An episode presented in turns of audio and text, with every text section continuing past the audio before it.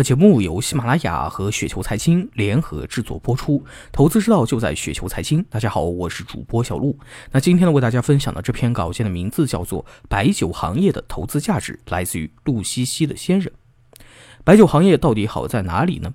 首先呢是消耗性的成瘾需求，喜欢喝这个白酒的人啊是容易上瘾的，每天喝一点，酒是存不住的。人到三四十岁，有钱有感悟了，自然就会去喝白酒。白酒是中国人文化的一部分，嵌入了中国人文化礼仪社交之中，是可以一代代传承下去的。所以需求呢是一方面。第二点，高端品牌的白酒少，产量呢也不高。高端白酒品牌之间呢是有限竞争，争来争去，老大无非在茅台、五粮液、洋河、泸州老窖等几个品牌之间。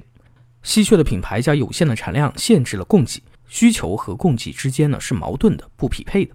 第三点，白酒不需要投入大量的资金去用于研发和更新这个生产线，白酒的技术进步是缓慢的，生产线呢也可以用很久。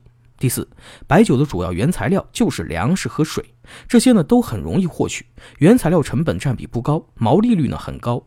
白酒主要的支出在于销售费用。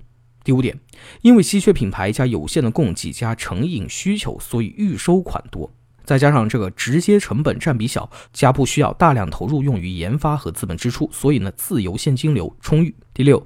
白酒是预收款多，存货呢也不会贬值，所以呢绝大多数的行业坏账加存货贬值的风险没有。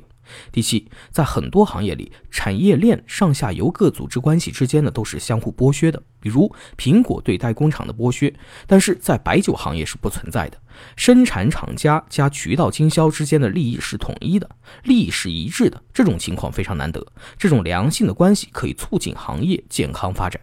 那综上所述呢，白酒是一个非常好的行业，几乎集合了所有的竞争优势。最近的暴跌只跟估值有关，跟基本面呢没有太大的关系。那短期来看，估值的影响很大，茅台预计的最大跌幅可以达到二十五分之十五，等于百分之六十。但长期来看，白酒依然是最好的行业之一。